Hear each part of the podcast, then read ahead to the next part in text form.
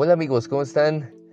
Muy buenos días, muy buenas tardes, en donde sea que nos estén escuchando, eh, donde sea donde nos estén comentando, amigos, que, que su día sea muy bueno, que hoy puedan este, realizar todas las cosas que, que tienen pensadas.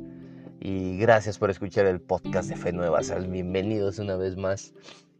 Gracias por todos los comentarios. Y no siempre decimos la fecha porque pues muchas veces los podcasts van eh, publicándose dependiendo del tema, dependiendo de, este, de, lo que vayamos a hablar, dependiendo de, cómo vaya formado. Pero hoy, hoy es 9 de marzo del 2020 amigos. El día de ayer, 8 de marzo, se conmemora o se conmemoró, no se festeja, muchas veces están, se dice que se festeja el Día de la Mujer, pero realmente se conmemora el Día de la Mujer. No se festeja porque soy mujer y porque este, vamos a llevarle flores a nuestras mujeres porque hoy es Día de la Mujer. Miren, el vaso frágil, dice, dice la Biblia. Más tarde vamos a hablar sobre ello. Sino se conmemora a la mujer se conmemora su lucha, se conmemora que puede salir adelante sin ningún nombre. Y bueno, se conmemora eh, el Día de la Mujer, esa fecha fue elegida al azar. Se escogió este día para conmemorar, un terrible suceso que se produjo en 1911. Un incendio en una fábrica de Nueva York que acabó con la vida de más de 140 eh, mujeres y 23 hombres y esto fue porque se tiró una colilla de cigarro en una, en una cesta de tela. Esta, esta fábrica era una, una fábrica de camisetas, la cual ya llevaba más de un mes, se cuenta de una, un, un, gran contenedor de pedazos de tela donde se tiró el, el, cigarro y se prendió. Lo más este, cruel de esto es que los, trabaja, los dueños de esta fábrica no dejaron salir a las mujeres ni a los hombres de la fábrica, sino que cerraron las puertas porque era... Em, eso era lo que se usaba, digamos, era como su, su, este, su forma de evitar que les robaran este, las trabajadoras y los trabajadores. Así que cerraron las puertas con, el, con, las, con las llamas de fuego dentro y ahí murieron todas estas personas. Pero desde, desde 1857, el mes de marzo se había convertido en mes de movilizaciones obreras en Estados Unidos eh, por los derechos de las trabajadoras. En marzo de 1908, por ejemplo, más de 15.000 personas exigieron, y, y, muchas de estas mujeres, exigieron, exigieron mejoras salariales, derecho al voto, para las mujeres, reducción de la jornada de trabajo y condiciones más dignas. Debido a que también las mujeres en este tiempo en Estados Unidos todavía no tenían derecho al voto, no tenían derecho este, eh, a ninguna otra prestación, las, las, este, los, las horas salariales eran muy, muy, este, las horas de trabajo eran muy largas y pues eh, ellas salieron a, este, a manifestarse, ellas salieron a pedir por mejoras salariales, por mejoras en el trabajo. Y estas mujeres que salieron a la lucha porque estaban hartas de una sociedad, de un sistema en donde solamente se le daba em, importancia a los hombres se atrevieron a salir y lamentablemente también sucedió esto del incendio y es por eso que el 8 de marzo se conmemora. Hoy es, hoy es 9, hoy es 9 de marzo del 2020 ya aquí en México y se conmemora el Día Internacional de la Mujer. Este Día Internacional de la Mujer, esto quiere decir, claro está, y obviamente que es en todo el mundo. Y hoy este, pues tenemos un tema. Esta introducción fue para, para introducir al tema que nos interesa en Fe Nueva, que es la mujer y el cristianismo. Así que entramos directamente a este, a este tema.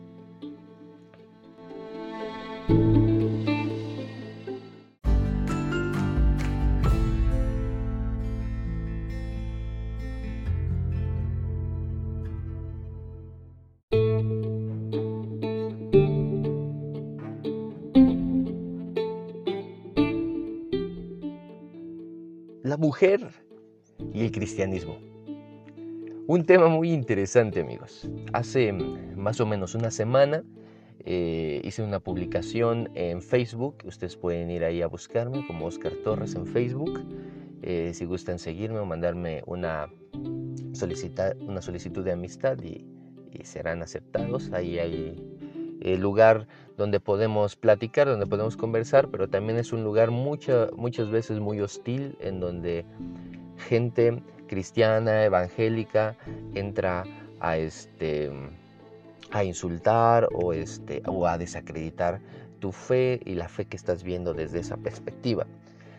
Eh, publiqué un par de imágenes las cuales este, eh, se exponían, no son mías las imágenes, son de, una iglesia en Argentina que se preocupó por, por editarlas, eh, pero yo publiqué estas cuatro imágenes de, de, este, de sobre, sobre la mujer o sobre el día de sobre el día que se conmemora la mujer. Y, decían lo siguiente no decía si tu si tu pastor te dice que debe de estar sometida a tu a tu esposo porque tu esposo es hombre y él es cabeza eso no es cristianismo eso es un abuso religioso y así varios, ¿no? Toma, se tomaron varios versículos o varios este, eh, creencias del cristianismo sobre, sobre la cosificación de la mujer, porque el cristianismo lo que ha hecho por años es hacer menos a la mujer. Hoy podemos ver ya iglesias más abiertas, iglesias que, que, este, que le dan, por ejemplo, el pastorado a las mujeres, iglesias que ya les dan la voz a las mujeres, pero que aún así, dentro de su médula, el cristianismo sigue cosificando, sigue discriminando a la mujer como un ser inferior. Muchas veces incluso en el, en el discurso de las nuevas iglesias o de las iglesias contemporáneas podemos eh, escuchar que se dice, la mujer es igual que el hombre. Este, la mujer es que este, no, la mujer tiene los mismos derechos, miren, aquí está la mujer orando ya en un púlpito, miren, y el discurso es muy bonito, ¿no? El discurso es que la mujer es igual, pero dentro de la médula del cristianismo, dentro de las acciones, todavía se sigue creyendo algunos versículos de, del Nuevo Testamento y del Antiguo Testamento diciéndose que la mujer es menos, ¿no?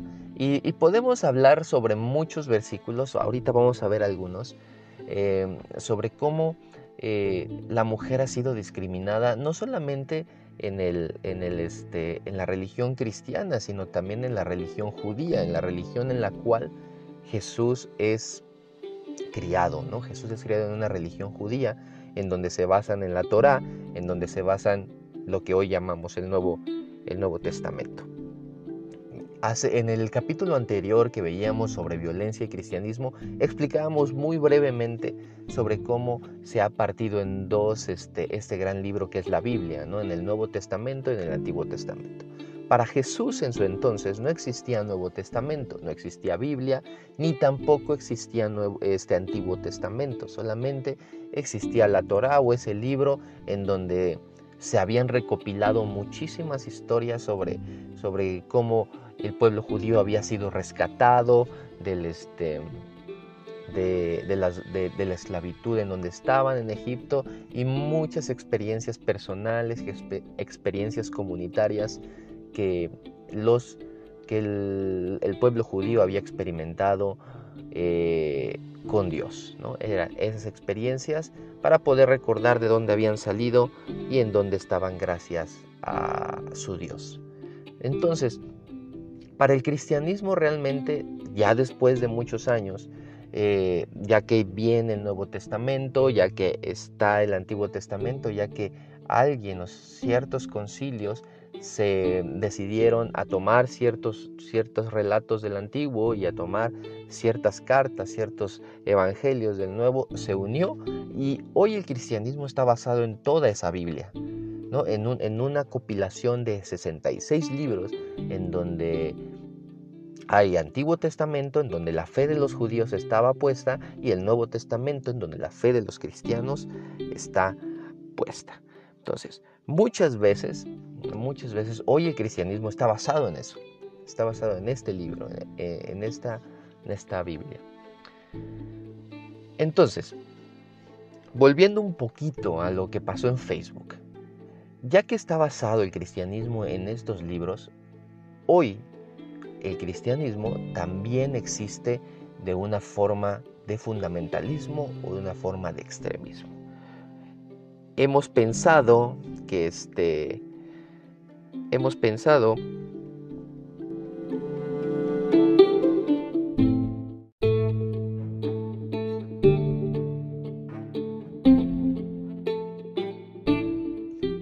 Hemos pensado muchas veces como cristianos o desde la, desde la perspectiva del cristianismo que solamente existen extremismos eh, en el Islam, en el hinduismo, este, incluso en, las mismas, este, en las mismas denominaciones cristianas como son las, este, los pentecostales, este, los bautistas.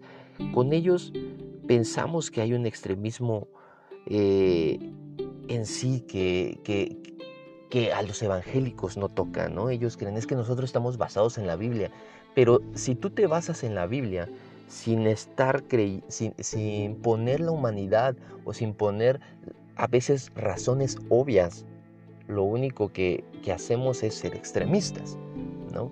Entonces, esta publicación en Facebook fue muy, muy, este, muy, este, ¿cómo te diré esta palabra? Pues muy fuerte para, para las personas que, que, toman a la Biblia tan literalmente, que dijeron, no, es que en la Biblia Dios exige y dice que debe de haber un orden y que primero es Dios y que después es Cristo y que después es, es este, es, e, es, eh, eh, el hombre y después viene la mujer, o sea, como una estructura piramidal bien, bien hueca. Está bien, yo te lo compro, en la Biblia dice eso, en la Biblia está escrito. Yo no te estoy diciendo que no está escrito o te estoy diciendo que no sea así, ni que le vaya a dar otra, otra interpretación.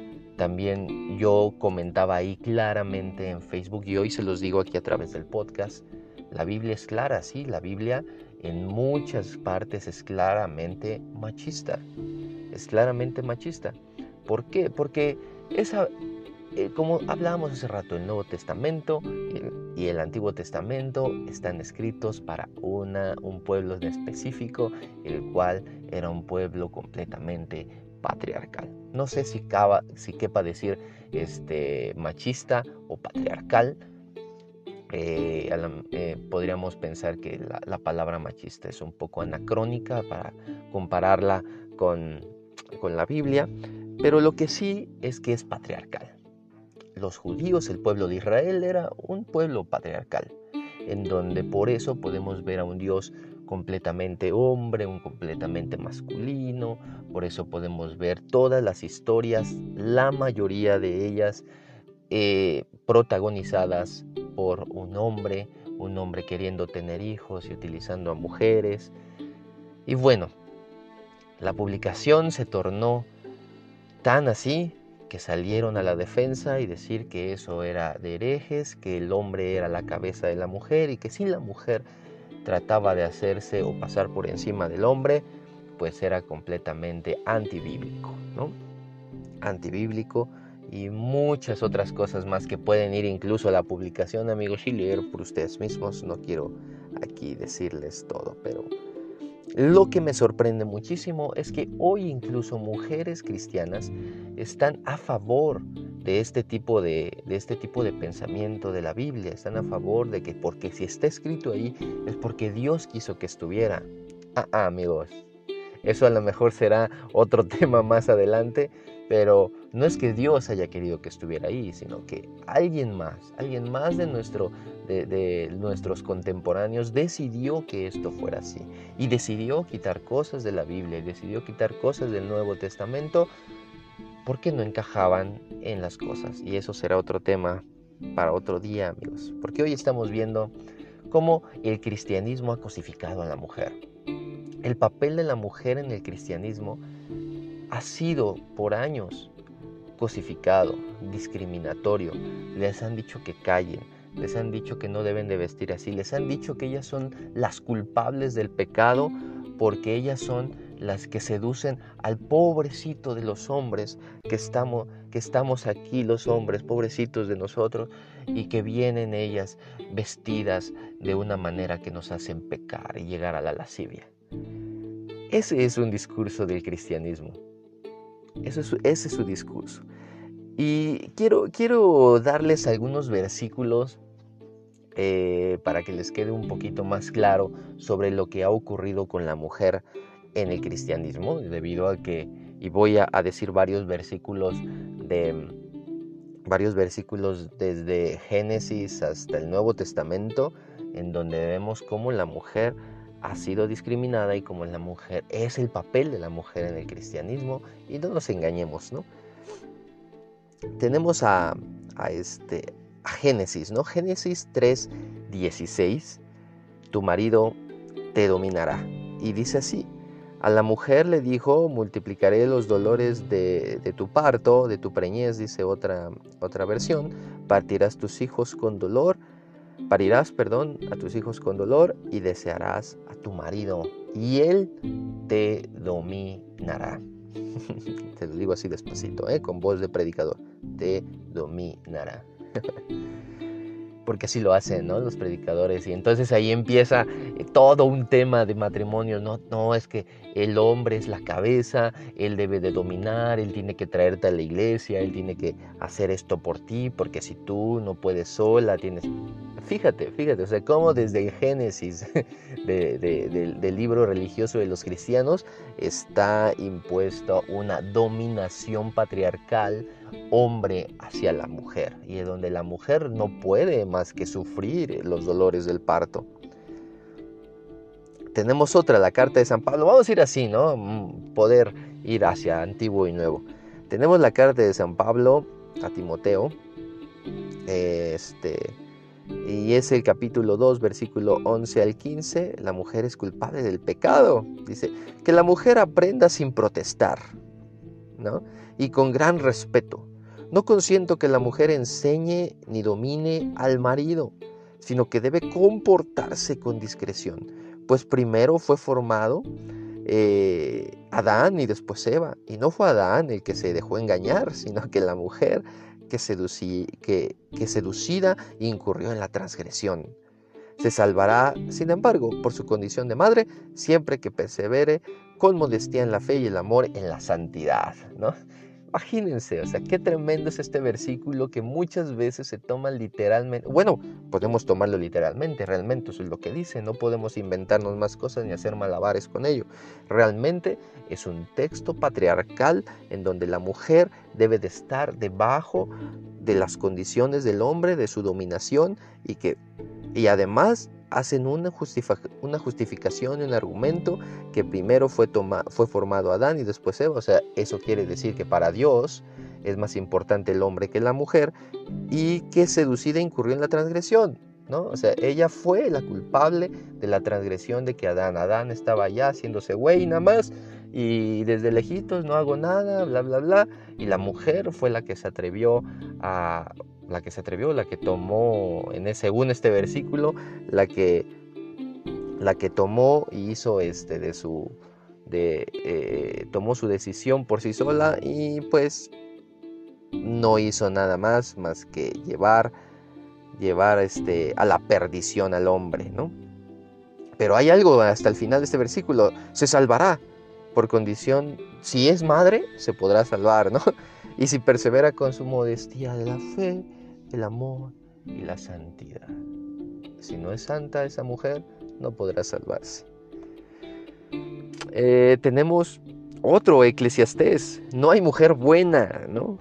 Dice, por más que busque, no encontré entre mil, se puede encontrar un hombre cabal. Chécate, chécate la, el pensamiento del autor de Eclesiastés, completamente patriarcal. No, entre mil pude encontrar un hombre cabal, pero mujer cabal, ni una entre todas. O sea, ¿se acuerdan o recuerdan la historia del cristianismo cuando el cristianismo empezó eh, eh, eh, sus pininos en, la matanza y empezaron a matar a las brujas porque eran brujas, porque eran mujer, una eran mujeres las brujas, pero las brujas también eran independientes, este, podían hacer cosas sin los hombres, pues bueno, tenían realmente una independencia y hacían las cosas, iban además en contra de la fe y no, no tenían santidad ni modestia realmente vivían su vida como les placía. Y pues bueno, una, una de las justificaciones de la iglesia en ese entonces es que las brujas este, pues no eran unas mujeres cabales, sino eran unas locas o eran unas, este, eh, pues tenían alguna enfermedad que, que, las hacía ser rebeldes, ¿no? Pues así también el, este, y todos esos versículos amigos están en la Biblia, ¿eh? no me los estoy inventando. Otro, Levítico 12, del 1 al 5, impura. El Señor dijo a Moisés, di a los israelitas la mujer que conciba y dé a luz a un varón quedará impura durante siete días, como cuando tiene la menstruación. Pero si da a luz una niña, quedará impura durante dos semanas. Dime, ¿qué explica esto? no explica más que siempre la dominación del varón sobre la mujer. ¿Qué implicaba que la mujer fuera mucho más impura si daba a luz a una niña que si daba a luz a un niño. Es completamente eh, sacado de, de, una, de una película de ficción locura y también de la Biblia y solamente lo podemos ver ahí amigos. Éxodo 20:17 el mandamiento, hubo un mandamiento que cosifica a la mujer. Chéquense nada más este mandamiento, amigos. Ustedes se lo aprendieron en la escuelita dominical y, este y lo siguen repitiendo hoy y se lo enseñan a sus hijos, amigos. Escuchen. No codiciarás la casa de tu prójimo, ni su mujer, ni su siervo, ni su sierva, ni su buey, ni su asno, ni nada de lo que le pertenezca no codiciarás, o sea, no desearás tenerlo, ¿no? Pero a mí lo que más me llama la atención de este, de este mandamiento, no critico que, que, este mandamiento sea sobre, sobre no desear las cosas que tienen los demás, porque es muy sano no desearlo, pero que la mujer entre dentro de esta lista de cosas es lo que la cosifica, que la mujer es una cosa, propiedad del hombre. ¿no? O sea, no cosificarás la casa de tu prójimo, ni su mujer, ni su siervo, ni su siervo. O sea, está en la lista del buey y del asno. ¿Por qué? Otra vez volvemos, porque la Biblia es patriarcal. Y si la ponemos a nuestro, a nuestro, a nuestro tiempo, es machista. La está cosificando, la está haciendo como cosa, como si fuera propiedad de algo. No desees esa mujer, ¿por qué? Porque es del vecino. le pertenece al vecino, la compró. ¿Sí? ¿Sí me, me explico? No es la crítica hacia codiciar, sino hacer a la mujer una cosa, propiedad de algo. Y está en la Biblia. Tenemos otro. Vamos cinco, ¿verdad, amigos? Si no me pierdo. Levítico 27.1. El Señor dijo a Moisés, este está más largo, pero es que es el precio de las personas, chécate. El Señor le dijo a Moisés, di a los israelitas, cuando alguien haga algo al Señor, una promesa ofreciendo a una persona, la estimación de su valor será la siguiente. El hombre entre 20 y 70 años, 500 gramos de plata. Bueno, después veremos la esclavitud, pero aquí la Biblia está este, dándole pie a la esclavitud y defendiéndola, ¿vale? Lo que mucho antes el cristianismo hacía. El hombre entre 20 y 70 años, 500 gramos de plata, según la pesa del santuario. La mujer, 300. El joven entre 5 y los 20 años, bueno, vamos a empezar a, a, ponerlo en orden, ¿no? El hombre entre, va a valer, ¿cuánto dijimos? El hombre entre 20 y 70 años, 500 gramos de plata. 500 gramos de plata un hombre. La mujer, solo 300 entre esta misma edad de 70 años.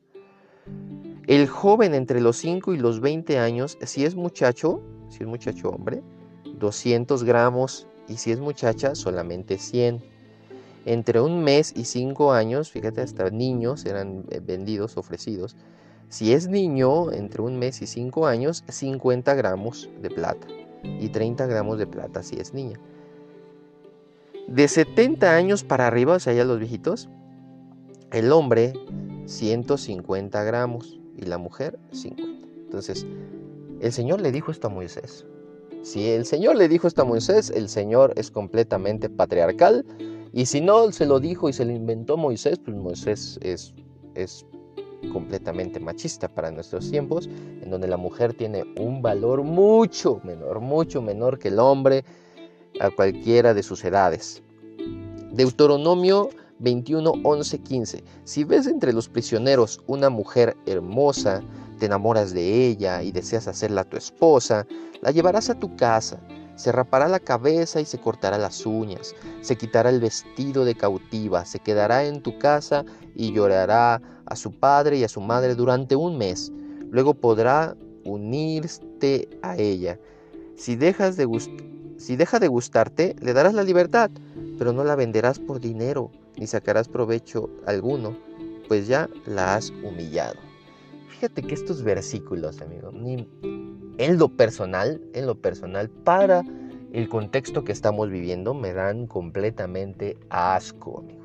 Asco, porque son versículos que yo los entiendo y los leo. Era su forma de pensar en, en esos momentos. Pero hoy, amigos, no podemos hacer de esto a la mujer. No podemos hacer de esto el cristianismo. O sea, decir que puedes tomar de los prisioneros a la mujer, la tomas, hace un ritual, se rapa, bla, bla, bla, bla, y después te puedes unir a ella, o sea, tienes relaciones sexuales con ella, pero ojo, todavía puede decir, ay, güey, ya no me gustas, ¿no? Entonces ya no me gustas, entonces, ah, pues vete con otro, ¿no? O sea, la mujer como objeto sexual en la Biblia está presente, ¿eh? La mujer como objeto sexual, lo que muchas veces la, este, hoy critican los cristianos como hoy no podemos ver esos programas de televisión, no podemos ver ese, este, esa serie porque ve a la mujer como un objeto. Güey, la, Biblia ve a la mujer como un objeto, o sea, no, no, no me vengas con eso. Entonces, vamos, vamos a otro, ¿no? O sea, entonces es un discurso medio, medio este, incongruente. 3. Deuteronomio 25, 11, 12. Si te agarra el pene, le cortarás la mano. Pues sí, dos hombres están pegando, se acerca la mujer de uno de ellos y para liberar a su marido de que lo golpee, mete la mano y agarra a otro por sus partes, le cortará ella la mano sin compasión. O sea, si tu mujer te está defendiendo de una pelea y, el, este, y la mujer sin querer, escucha bien lo que dice, mete la mano y agarra a otro sus partes, o sea, le agarra las partes a que le está pegando a su marido, le cortarás la mano sin compasión.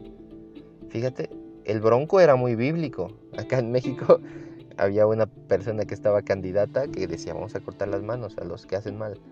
Y le cortarás la mano por agarrar el pene porque te estaba defendiendo. O sea, tu mujer se habrá ya este ¿Se habrá ya contaminado su mano con la pene del otro? No sabemos, no sabemos. La Biblia y sus misterios. Vamos ya, ¿cuántos? En, perdón, en nueve, vamos en nueve. Jueces 21, 10. Chécate lo que dice aquí. Ir y pase el cuchillo a todos los habitantes de llaves de Galad, incluidas mujeres y niños. Consagra, consagra perdón, el exterminio a todos los varones y a todas las mujeres casadas, pero dejas con vida a las vírgenes. Que, este, qué curioso, ¿no? O sea, O sea, ya las otras ya están tocadas, ¿no? O sea, es, es, es ese clásico pensamiento machista que hoy todavía eh, existe mucho, que, que, ah, yo quiero este, tener una virgencita, ¿no? Incluso hay, hay personas que siguen creyendo, hombres, que quieren tener a una persona virgen como para que ellos sean los primeros en romper el imen, que ellos sean los primeros en, en, tener relaciones con esa persona y casi casi como que los recuerden como, ay, él me quitó la virginidad. Está en la Biblia. Hoy también existe ese pensamiento entre muchos hombres. Última ya, porque este, hay más amigos, la verdad es, pero la verdad es que este podcast sería larguísimo para estar hablando del papel de la mujer y la mujer en el cristianismo. Muchos versículos podremos encontrar ahí. Ya vamos con el último, con uno de los más famosos, la carta de San Pablo a los Corintios 14:34. La mujer debe estar calladita, ¿eh? Oiga nada más. Que las mujeres guarden silencio en las reuniones. No les está permitido hablar sino que deben mostrarse recatadas como manda la ley, y si quieren aprender algo, que les pregunten en casa a sus maridos, pues no es decoroso que la mujer hable en la asamblea o en la iglesia. Hoy amigos, hoy en la iglesia cristiana, evangélica, evangélica, pentecostal, cualquiera que sea, muchas de ellas tienen este mandamiento como un mandamiento más en el decálogo de Éxodo que las mujeres guarden silencio. Las mujeres no pueden pastorear, las mujeres no pueden enseñar. ¿Por qué? Porque este, este señor Pablo dijo que si quieren aprender algo, las mujeres no pueden aprenderlos por ellas solitas. ¿Por qué será? ¿Serán muy tontas? ¿No podrán? Este, su capacidad intelectual de la mujer es tan bajo para Pablo que no puede este, no puede aprender por ella no puede investigar, no puede ir con otra mujer y preguntarle, sí, eso cree Pablo. ¿Por qué? Porque dice que si quieren aprender algo, pues que pregunten en su casa a sus maridos. Solamente pueden aprender algo a través de sus maridos. Y lo que sus maridos digan, eso es la verdad. ¿Por qué? Pues porque sus maridos es hombre, ¿no? Debe ser inteligente. Pues, qué lógica, ¿no? está bien chida la lógica de Pablo, ¿no? Entonces, pues su marido es hombre, entonces es inteligente. No, pues está cabrón. Pues no es decoroso que la mujer hable en la asamblea. Hoy mujeres siguen estando calladas gracias a estos estatutos que el señor Pablo puso en la Biblia y que alguien muy machista y muy hombre también se atrevió a decir, eso es palabra de Dios y va para el canon. Jeje, mire, estoy feliz, ¿no? Amigos y amigas, ya que dimos un vasto recorrido por la por la Biblia, a lo mejor no tan vasto recorrido, pero sí por un recorrido bastante eh, largo. Los podcasts no, no, este, los podcasts de Fe Nueva no, no acostumbran a ser tan largos, pero es necesario, es necesario porque Hoy la mujer no solamente está siendo usada como una cosa, no solo está siendo discriminada, no solamente está siendo apartada, violentada y además abusada y matada, no está siendo solamente en un sistema de, de, este, de México o ante la política o ante la seguridad Hoy la mujer sigue siendo cosificada, violentada, violada, ultrajada, matada desde una institución religiosa. ¿Por qué? Porque la institución religiosa está inmersa en un sistema patriarcal y en un sistema machista. Hoy no nos queda más que decir que el cristianismo, en sus grandes rasgos, en sus grandes este, credos, hoy la mujer sigue siendo, mejor, sigue siendo menor que el hombre no puede hacer ciertas cosas ante la iglesia. Si podemos mm, decir algo en la iglesia católica, pues no puede haber una mujer papisa, ¿no? Si podemos decir algo en la iglesia cristiana, es que a lo mejor se han abierto y muchas de las iglesias cristianas hoy tienen mujeres pastoras, pero muchas de ellas no. Pero ¿qué te digo? Hoy se sigue enseñando en las iglesias, amigos, incluso en las reuniones de los hombres, en las reuniones de matrimonios, en las reuniones de las mujeres, que la mujer debe estar sujeta al hombre. Eso es real. Eso no es invento. Eso, y, tú vas a justificarlo, amigo cristiano evangélico, y me vas a decir, es que está escrito en la Biblia. Puede haber muchas cosas escritas ahí. Puede estar escrito que debemos de matar a la prostituta pedradas no lo vamos a ir a hacer. ¿Sí me entienden? Yo no voy a, yo no voy a defender la Biblia porque la Biblia está ahí. Es muy clara. me voy a reír aquí, exactamente. Porque hoy los cristianos en la Biblia es clara. Claro, es claramente patriarcal, es claramente machista. Y para prueba basta un botón, amigos. Ahí está, lo acabamos de ver. Lo acabamos de observar, acabamos de ver solo 10 versículos de entre el Antiguo Testamento y el Nuevo Testamento en que la mujer es una parte secundaria para el hombre. Y si es así, y si nosotros creemos que esto es palabra de Dios, pues entonces tenemos un Dios patriarcal, tenemos un Dios machista, que incluso si nos ponemos exquisitos, podemos decir que entonces a Dios le importa más el hombre que la mujer. Si, estamos hablando sobre este Dios, ¿verdad? Pero si hoy podemos tomar las cosas, y sí, un muy buen amigo decía mucho, sí, yo tomo lo que es bueno de la Biblia, al otro lo desecho, claro. Podemos ver en la Biblia cosas maravillosas, cosas putrefactas como estas, que no nos sirven para nuestro contexto, no nos sirven. A lo mejor le sirvió en su tiempo, en su contexto, esa era su dominación del hombre sobre la mujer, pero hoy la mujer se levanta. Hoy yo me pongo del lado de las mujeres. Hoy yo soy mujer. Porque hoy en México y en Latinoamérica, amigos, la mujer tiene miedo. Tiene miedo de salir a la calle, tiene miedo de ser acosada en la calle, tiene miedo de ser secuestrada, de ser violada y de ser matada. ¿Por quién? Por un hombre. ¿Por qué? Porque por el pensamiento de que el hombre puede este, abusar y puede hacer lo que quiera con el cuerpo de una mujer. ¿Por qué? Porque dentro de su subconsciente o su muy consciente existe la, la creencia de que ese cuerpo me puede pertenecer aunque la mujer no lo quiera. Hoy existe dentro de matrimonios cristianos hombres que están ultrajando y violando a sus mujeres, aunque ellos no lo quieran, solamente con el hecho de que tú me perteneces porque ahí dice que tu cuerpo va a ser mío y es mío. Aunque la mujer ya no quiera tener relaciones con su marido porque es un asqueroso, el hombre toma el papel de que yo soy tu dueño. Y el hombre se cree dueño del cuerpo de la mujer. Y es por eso que vemos a hombres en las calles acosando a mujeres, porque se cree dueño de decirle supuestamente un piropo, pero es unas palabras que dañan a la mujer.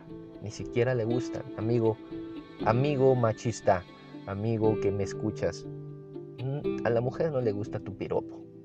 A la mujer no le gusta que le chifles, que le toques el claxon, la, este, la bocina del carro. ¿Qué crees? ¿Que le gusta eso?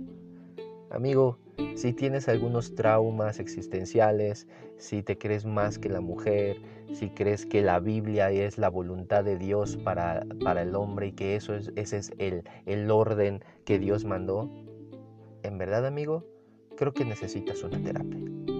Necesitas ir al psicólogo, necesitas eh, ver qué es lo que está pasando en tu cabecita para poder cambiarlo. Así que amigos, no queda más que no decirles felicidades a las mujeres, sino juntarnos nosotros con ellas y decir que también nosotros queremos luchar a su lado y que queremos igualdad de oportunidades para ellas y que queremos que cuando ellas salgan a la calle, ellas estén seguras. Hoy, ya es 9 de marzo, y hoy me parece que en toda Latinoamérica las mujeres se quedarán en casa, como un paro nacional en México y no sé si en otros países de, Latinoamérica, me parece que sí. Hoy la mujer no salió a la calle. Hoy no salió a la calle, hoy no fue a trabajar como protesta. Para que veamos que la mujer es importante en la sociedad, pero también e incluso hoy espero, amigos y amigas, que hoy 9 de marzo del 2020 no puede haber un feminicidio. ¿Por qué? Porque todas están en casa. Y espero que en casa no esté el asesino. Pero desde aquí, desde Fe Nueva, desde Oscar Torres, estoy con ustedes. Y no quiero que hoy sigan matando mujeres. En México, 10 mujeres mueren a diario. 10 mujeres. Y mueren no por causas naturales, sino porque son matadas, asesinadas y violadas. Les dejo esto como reflexión. Sí, el cristianismo sigue siendo machista, el cristianismo sigue viendo a la mujer como un objeto, el cristianismo sigue viendo a la mujer como un plato de segunda mesa. No lo sigamos haciendo. Si tu cristianismo te dice que la mujer debe estar callada, que la mujer tiene que ser propiedad tuya, tu cristianismo no es cristianismo, amigo. Como decían nuestros amigos argentinos, es un abuso religioso. Eso es lo que es. Amigos, seguimos la conversación en redes sociales. Les mando un fuerte abrazo a todos, a todas, por escuchar este podcast. Bye.